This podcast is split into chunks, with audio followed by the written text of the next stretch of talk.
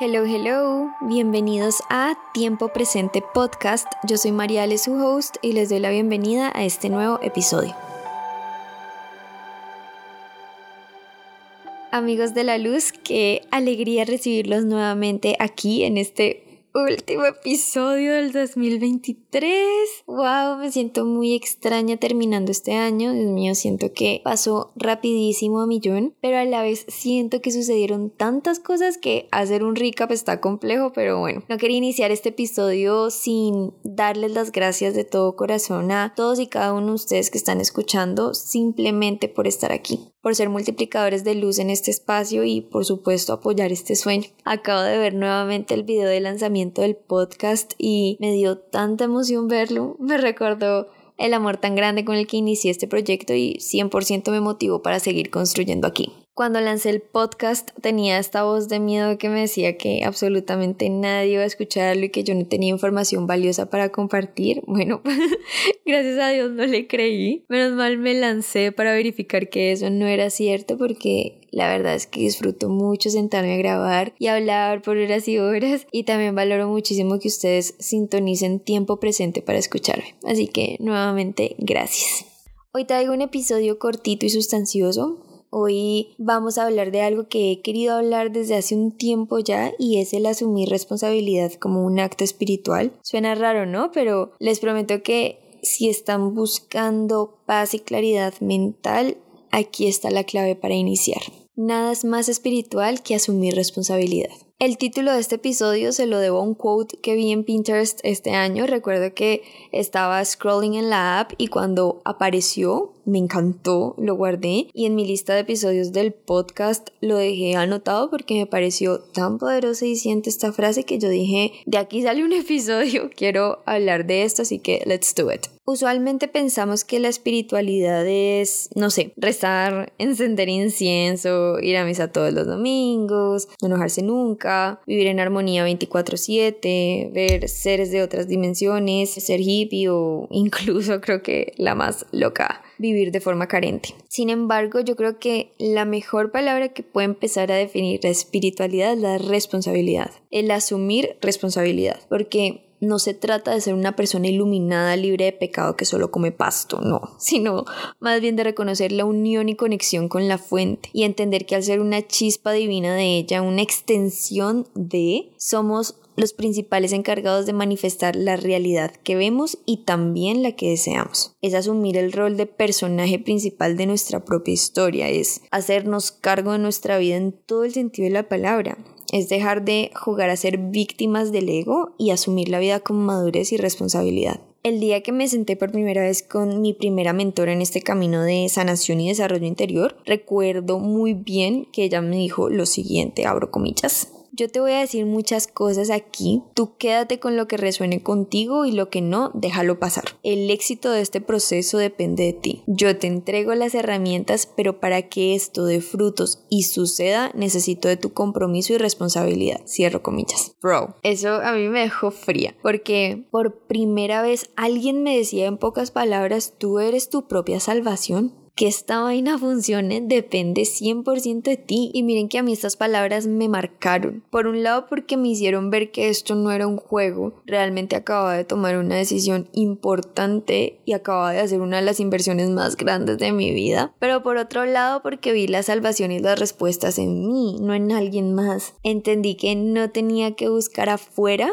tipo un héroe o un culpable, sino adentro. Y que nadie tiene la última palabra ni la verdad absoluta mi verdad la construyo yo desde mi realidad que es tan única y repetible como mi alma. Aquí la invitación, y siento que fue una invitación hermosa, fue a cuestionar y discernir toda la información que estaba a punto de llegar a mi vida porque integrarla estaba y obviamente está y estará por siempre en mis manos, en las de nadie más. Hear me out. No hay nada más poderoso que asumir las riendas de tu vida sin buscar héroes o villanos, sino reconociéndonos como creadores de nuestra realidad. Porque, como ya lo he dicho antes, como es adentro es afuera. Todo lo que ves afuera no es más que el reflejo de lo que tú tienes por dentro. Si afuera ves caos, dolor, desorden, ten por seguro que es el reflejo de lo que hay en tu mundo interior. Por eso, antes de intentar cambiar el mundo, cambia tú. Si eres como yo, si eres de esas personas que sueña con un mundo en paz y armonía, ocúpate de tu paz y armonía primero. Para ser un agente de cambio no necesitas cambiar a los demás, debes cambiar tú. Y en ese orden de ideas, ser creadora de mi realidad es decidir y elegir qué entra a mi vida y qué sale, a qué le doy espacio y a qué le digo no, situaciones, personas, cosas, palabras, pensamientos, sentimientos. Yo les voy a contar algo.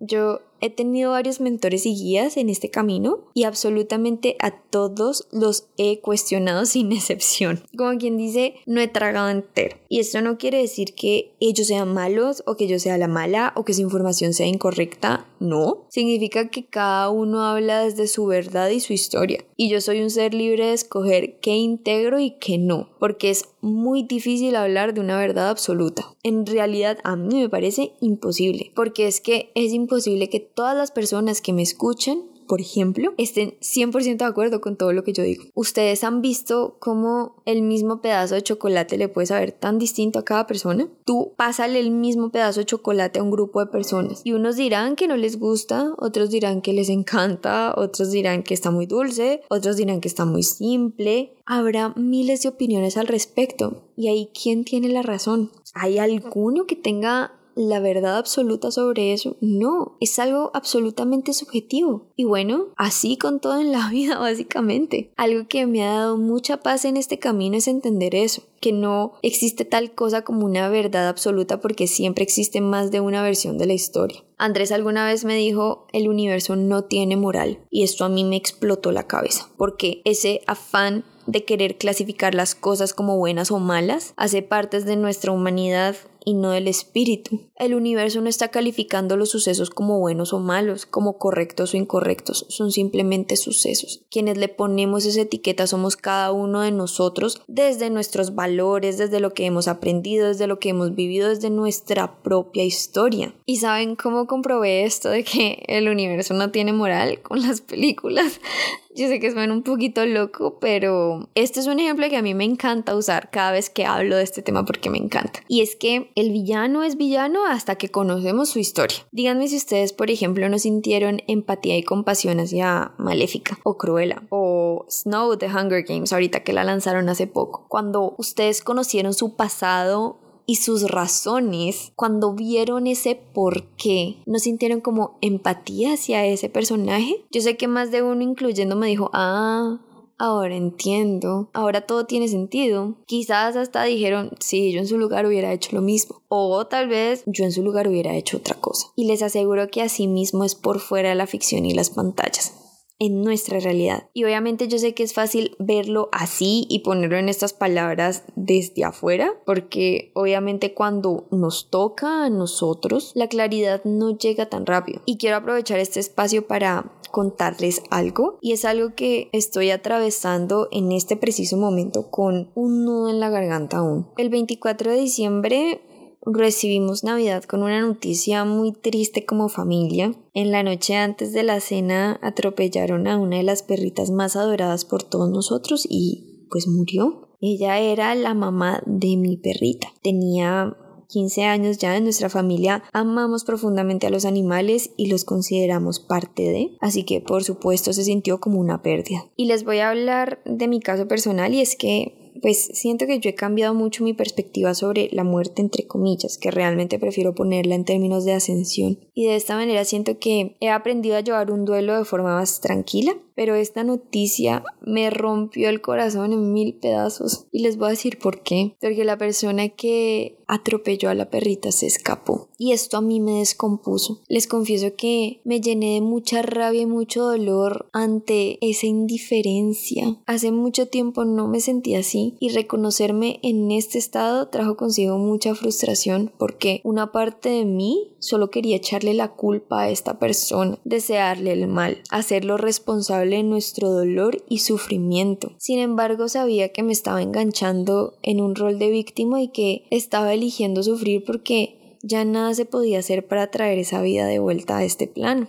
Mientras estuve con mi familia me mantuve fuerte, ¿saben? Pero tan pronto regresé a mi casa con Andrés tuve que hacer una catarsis tremenda. Soltar esa rabia y ese dolor que tenía contenido en el pecho porque no aguantaba más. Me avergonzaba un poco reconocerlo, pero necesitaba sacar todos esos pensamientos y sentimientos malos que me estaban ahogando. Es que, claro, visto como desde nuestra perspectiva, como que toda la situación se ve muy cruel, ¿no? Y en ese momento yo no podía pensar desde la perspectiva de la otra persona, ¿saben? No podía contemplar que así como pudo haber sido indiferencia o crueldad, también pudo haber sido miedo. Desconocemos completamente sus motivaciones, su historia, el después de, ¿saben? Como que no sabemos nada de eso. Pero en ese momento me estaba costando mucho también ver o intentar entender y comprender el otro lado de esa historia. Yo estaba solamente enganchada desde el que podía ver y sentir en ese momento y por supuesto se sentía mucho dolor, yo sentía mucha frustración, sentía mucha rabia. Creo que si ustedes tienen también como animalitos que amen y adoren tanto, imaginarse esta situación debe ser muy doloroso. Y miren que hacer como la catarsis con Andrés ni siquiera fue suficiente. Yo llegué a desahogarme, llegué a llorar, llegué a insultar, llegué a soltar, oigan, todo, soltar todos esos pensamientos con malas palabras, todos esos sentimientos, mejor dicho, casi que a vomitar todo eso tan malo que estaba sintiendo, pero ni siquiera fue suficiente. Yo tuve que hablar de esto con tres grupos diferentes de amigos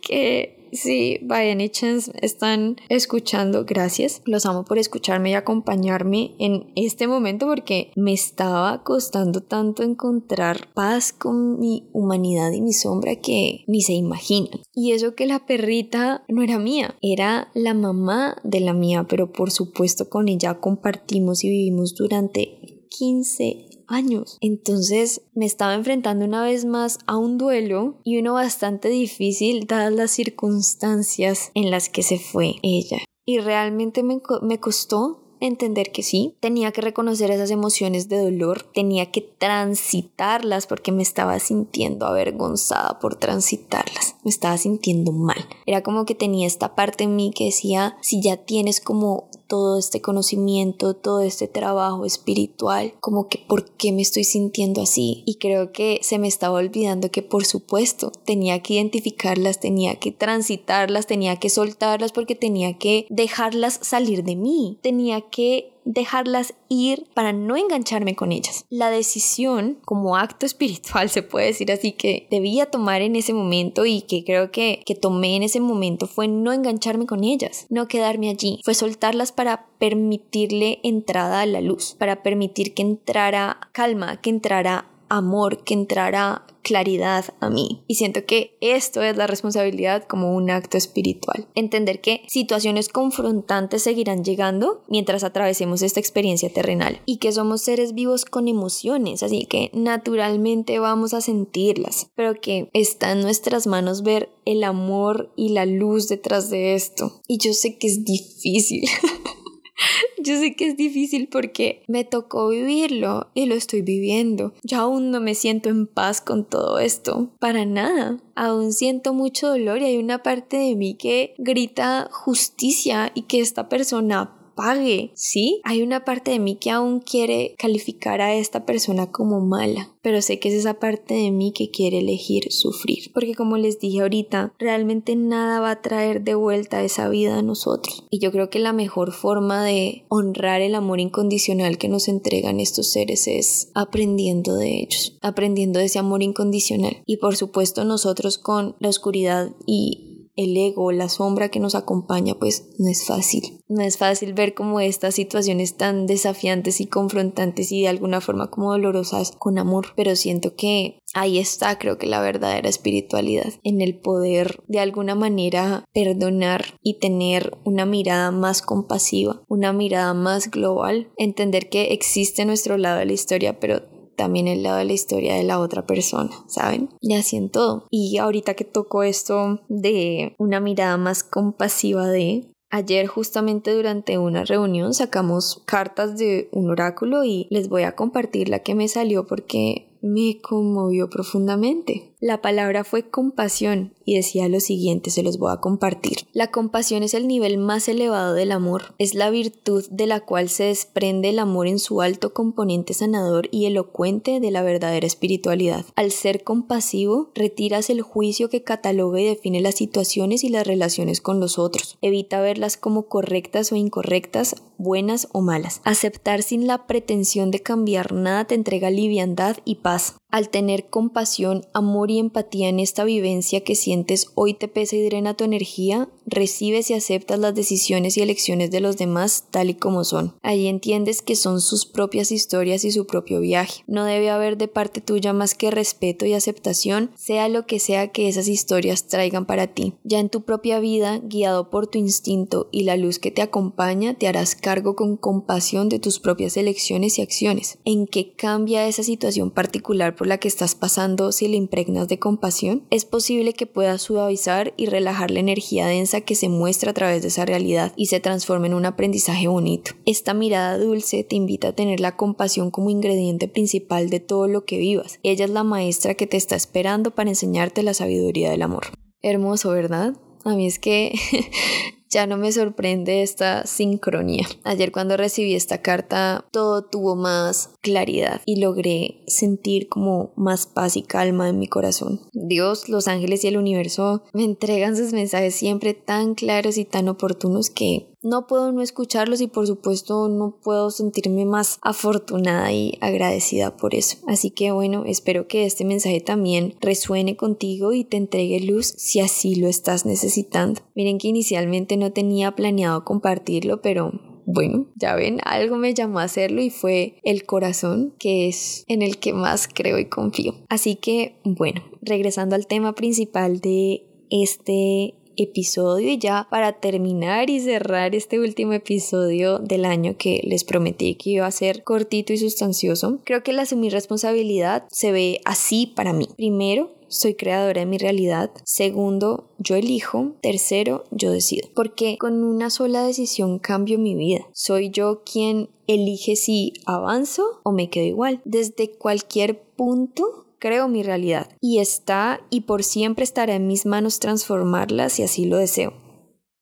Y un mensaje muy especial de fin de año que quiero darte y entregarte, querida almita bella que estás escuchando, es que no tienes que esperar al lunes o al primero de enero para empezar a crear la vida de tus sueños. Puedes empezar ya, en este mismo instante, todos los días de tu vida. Eres merecedora del amor y de todas las cosas bellas que nos rodean. De todo corazón, espero que la vida te encuentre siempre honrando los deseos de tu corazón, que todas las mañanas sepan a chocolate caliente o a tu comida favorita en realidad, que nunca más te sientas sola porque te tienes a ti, anclada, sostenida, respaldada, que el amor se multiplique infinitamente y te hagas correspondiente, que aceptes tu humanidad y abraces tu sombra, que tu red de apoyo te acompañe y te inspire constantemente que recibas todas las noches con gratitud, que cada día tus alas se hagan más fuerte para volar más alto, que tus palabras estén llenas de amor y bondad, que te permitas ser libre en todo lugar y que tu versión más auténtica te haga brillar. Feliz año nuevo para ti, from the land of sabrosura con amor, Mariale. And that's a wrap. Gracias amigos de la luz por llegar hasta aquí y ser parte fundamental de este espacio. Los quiero, los quiero, los quiero. Feliz año. No olviden que en redes sociales me encuentran como arroba marialeparedesm y arroba map.stylementor. Bye.